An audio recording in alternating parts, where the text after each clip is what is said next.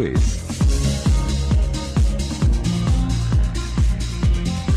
La Mañana de Julio Lagos.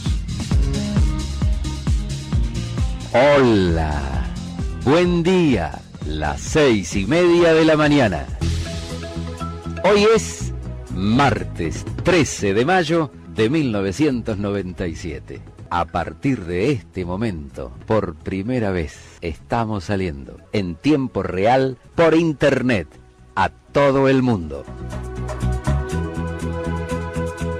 Así es, amigos, se cumplen 24 años, 24 años de la primera transmisión por internet de un programa de radio.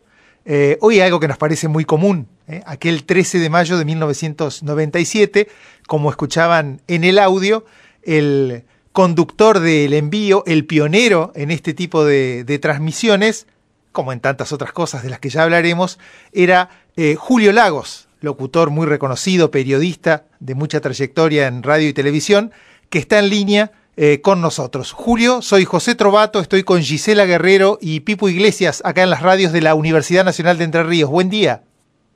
Hola, buen día José, buen día para Gisela, buen día para Gerardo, eh, para, para todo este gran equipo. Muchísimas gracias por, por esta gentileza. ¿eh? No, por favor, eh, para los que nos gusta la radio, es el caso de este equipo, eh, este, este aniversario eh, de, de, aquella primera transmisión por internet no, nos parece un, un, hito, eh, además en el marco de este centenario que cumple la radiofonía argentina, que viene de festejar y que seguirá festejando.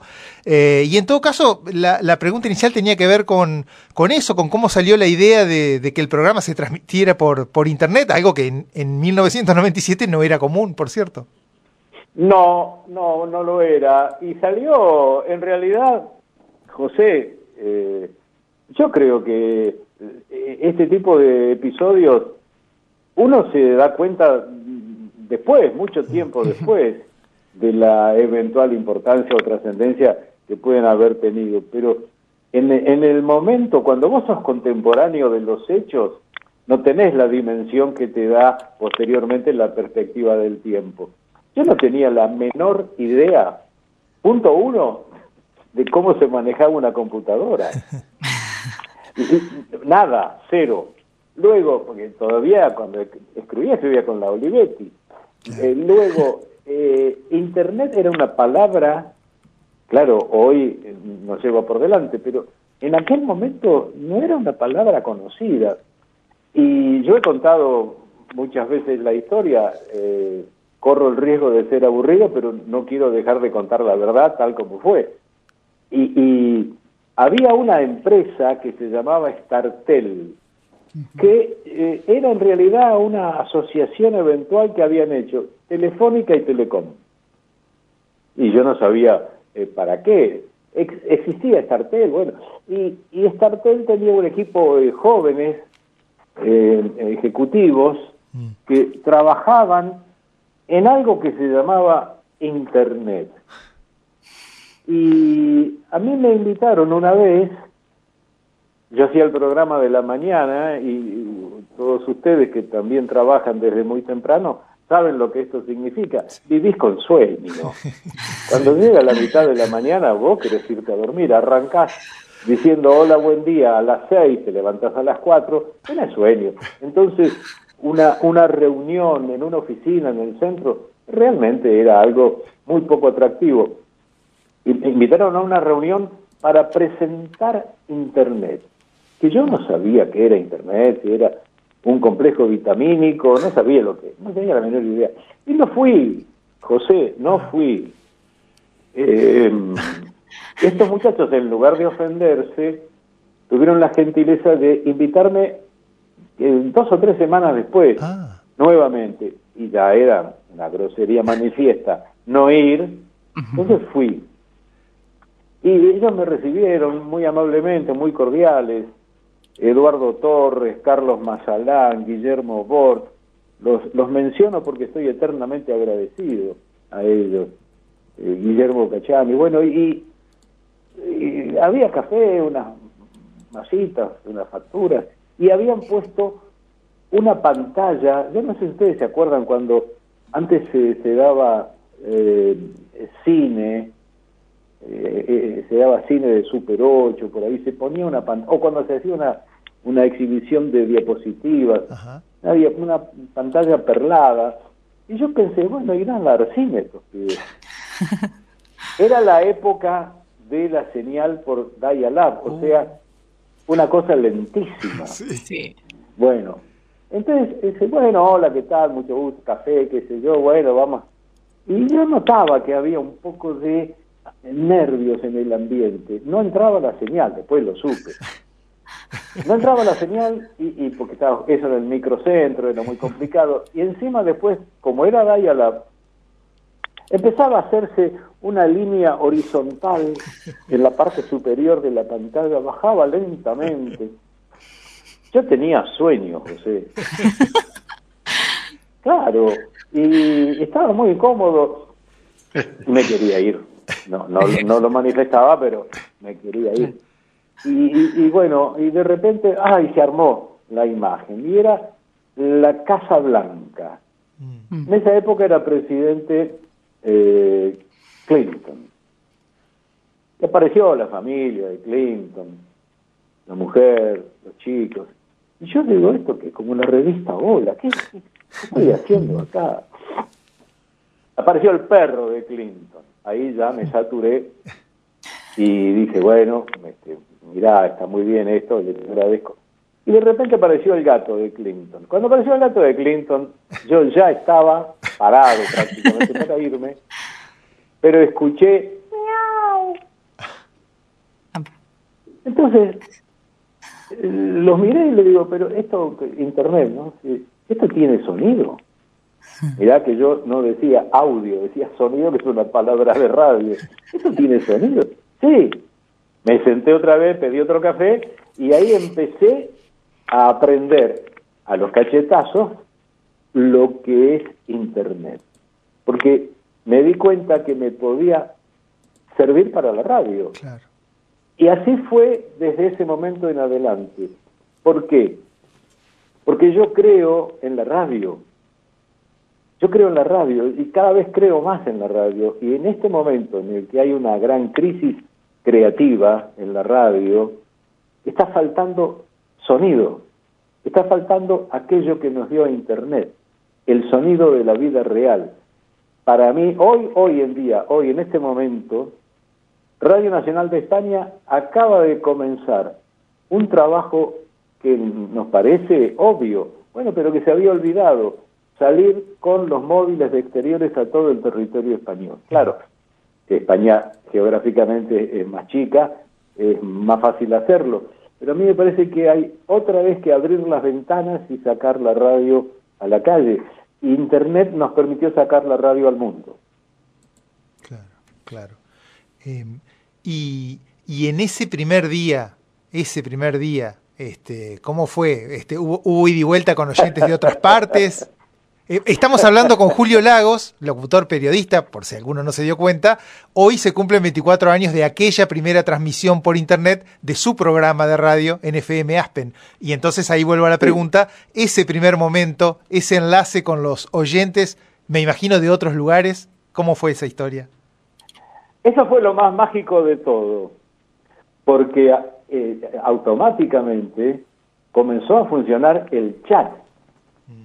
Y, y, claro, era todo nuevo, todo distinto, todo inesperado y todo ciertamente contradictorio con lo que habitualmente se hacía.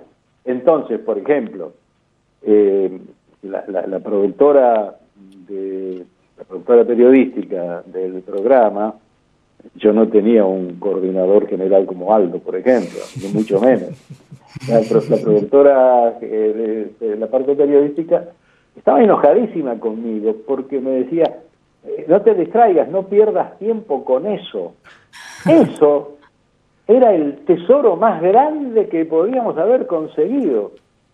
Y te, te quiero contar algo, uh -huh. en este mismísimo momento, yo estoy delante de la computadora contestando mensajes de oyentes que han tenido la gentileza de saludarme en el muro y un montón de ellos son aquellos que estaban en aquel momento, por ejemplo, estoy viviendo ahora, Carla Frontini, que es de Pisa, una chica argentina que vive en Pisa, es docente, y, y me dice, qué bien hubiera venido esa radio de 24 años atrás en esta pandemia. Eh, eh, bueno, esta chica, Carla Frontini, es oyente y chateaba ya hace 24 años. Y se abrió un mundo extraordinario. ¿Por qué? ¿Qué pasaba? La Argentina, históricamente, es un país de aluvión, donde, donde llegan inmigrantes de todas partes, nuestros abuelos, eh, pero además hoy eh, eh, muchísimos de los comerciantes del barrio, inmigrantes, aquellos de Italia, España, Polonia, esto de Venezuela, Colombia, bueno, pero siempre ha venido gente, pero también siempre expulsó gente de Argentina. En aquel momento se calculaba que había unos 900.000 argentinos por el mundo. Claro. Muchos, como siempre, el inmigrante siempre es joven. El argentino que se fue en aquel momento era joven y además dúctil en estas cuestiones digitales que para otras generaciones son más difíciles.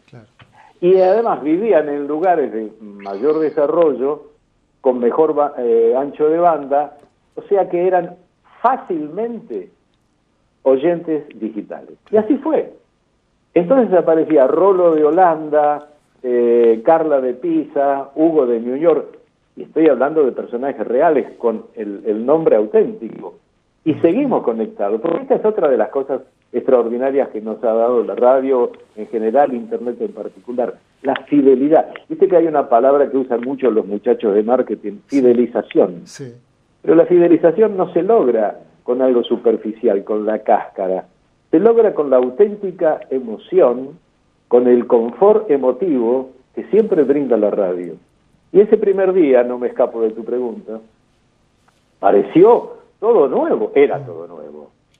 Eh, por ejemplo, este, eh, eh, el ministro al que yo le estaba haciendo el reportaje, cuando por ahí yo le, preguntaba algunas cuestiones sobre su actividad y Carmen desde Málaga decía, preguntale qué va a pasar con el dólar, con él.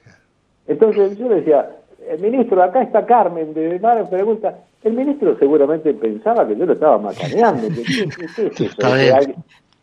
Claro, eh, y todo esto que hoy es cotidiano, es normal, era la primera vez. Ahora me doy cuenta, ahora me doy cuenta. En aquel momento, además, yo debo decir que había enorme resistencia. La productora comercial del programa me dijo, ¿qué querés con eso que es para una elite? Hola Julio, eh, acá ¿cómo le va? En Concordia. ¿Cómo te va, Gerardo? bien, bien, acá yo estoy en Concepción del Uruguay, Gisela está en Concordia, eh, José está en Paraná y estamos eh, continuando lo que usted arrancó hace más de 20 años, bueno, eh, tratando de unir... Eh, lo, único, que te pido, lo único que te pido que me autorices a tutearte, así te puedo pedir que Bueno, bueno, muchísimas... Sí, sí, no hay ningún problema. Eh, uniendo, uniendo toda una provincia a través de Internet y a través de la radio, y en este sentido quería preguntarle, usted que como animal de radio que es, como nosotros también, eh, ¿cómo, ¿cómo, sigue la radio siendo eh, quizás eh, el medio, mm, no sé si el, el, más el que más se recurre, pero la han matado tantas veces a la radio y la radio eh, todavía sigue estando presente. exactamente, sigue estando presente en las casas y en las familias, en distintos formatos, en, en, distintos soportes, pero sigue estando presente, ¿no? para mí la explicación tiene que ver con lo afectivo. Yo cada vez, se van a enojar, van a hacer cola para odiarme. Yo cada vez creo menos en el periodismo, pero bueno, eso es una cuestión personal. Pero creo cada vez en la radio. ¿Sabes por qué? Porque la radio no tiene tanto que ver con lo que se presume por ahí de la información. No, la radio es de entre casa. La radio es cotidiana. La radio es de entre casa. La radio es de aquí, del costado. La radio es como, como este, ese calzado cómodo que pones a la mañana. La radio es ese gesto eh, que, que, no, que no ofrece reparos. A la radio le podés dar la espalda tranquilamente. La radio está en, el lugar, eh, en el cajón de los cubiertos. La radio es de la gente, no es de los conductores, ni de los periodistas mucho menos, ni de los gobernadores, ni de los concesionarios, no, no, la radio es de la gente. Lo primero que aprendemos nosotros, lo primero que aprendemos es hablar ah. en nuestra vida. La radio es la palabra. Que hoy la palabra se use como un arma y se arroja, bueno, es una lástima, es otra cosa. Pero la radio siempre es el vínculo cálido, el puente, el acercamiento. Y la radio es eso. Por eso la radio todavía está. Y yo creo que vamos a seguir estando mucho tiempo. ¿eh? Julio, buenos días. Gisela Guerrero la saluda nosotros aquí desde Concordia. Eh, pensaba en esto que decía, de, eso mágico que sintió el primer día, y pienso en el miedo quizás eh, antes, ¿no? Este, por, esto que hablamos siempre de, la magia de la radio y el escucharnos eh, a, través de, de una antena, a través de un aparato de la radio puntualmente, y lo que era a través de Internet pensaba en el miedo que podía sentir usted o lo que puede sentir cualquiera o nosotros mismos hoy de si hay alguien del otro lado, ¿no? Este, a través de, internet, quienes se empiezan a sumar y empiezan a confiar en lo que usted empezaba a confiar también. Bueno, ahí venía el problema, hmm. porque viste que hay una versión beta, ¿no? De las cosas que se están generando y que todavía no se han asentado. Pasaron muchos años después de aquella primera vez hasta que más o menos los directivos, los empresarios, los compañeros entendieron que el streaming se podía caer y que era tan grave eso como la caída del broadcasting. Le explicamos rápidamente a esa oyente que está en Concepción del Uruguay o en Concordia o en Paraná o en cualquier lugar de la provincia. Nosotros llamamos streaming a la transmisión por Internet, broadcasting es la clásica transmisión por, radio, por el aire, por el éter, como se decía antes. Eh, siempre la transmisión fue por radio, por broadcasting. Cuando apareció Internet, empezó a funcionar este otro caminito del streaming. Bueno, parecía la primera vez, parecía complementario, y no lo es. Hay a, tal punto que hay radios que son solamente streaming, mm. radios online que no están en el dial. Bien, hasta que esto se entendió, pasó mucho tiempo. Entonces, yo daba la vida por el streaming y me miraban como un marciano. Y además realmente, bueno, nadie entendía mucho qué era esto de que la gente se pudiera comunicar por el chat, que yo le hablara a lo que no se veía, porque finalmente hay mucha gente en el mundo que adhiere a la consigna ver para creer. Mm. Nosotros profesamos una fe en la que creemos para ver. Y esto fue, y sigue siendo, nuestro oficio, creer para ver. Porque mm, nosotros estamos delante de un aparato inanimado que se llama micrófono y hablamos mirando a ese micrófono parecemos colifas, pero sin embargo le estamos hablando al corazón de alguien que no vemos. Esto es la radio, creer para ver. Julio, 24 años después ha sido un gusto poder conversar, vos en Buenos Aires, aquí yo en Paraná, Gisela en Concordia, Gerardo en Concepción del Uruguay, todos gracias, por ejemplo, este, a las nuevas tecnologías. Así que te mandamos un saludo, celebramos este aniversario, eh, porque definitivamente la radio ha cambiado a partir de ese, de ese mojón en la historia y además agradeciéndote por esta charla en este ratito en las radios de la Universidad Nacional de Entre Ríos. Y les agradezco a ustedes y sobre todo a los oyentes que han tenido la gentileza de soportar. Sigan escuchando la radio de la universidad que a partir de ahora sí se pone buena. Un abrazo, Julio. Un abrazo, Julio. Gracias, chao, chao. Pasó Julio Lagos, locutor de larga trayectoria, 24 años después de aquella primera transmisión de su programa de radio por streaming. El siguiente espacio pudo haber sido ocupado para desinformar. A tres bandas. Responsabilidad y muchas nueces. Por Radio UNER. Tu lugar se escucha.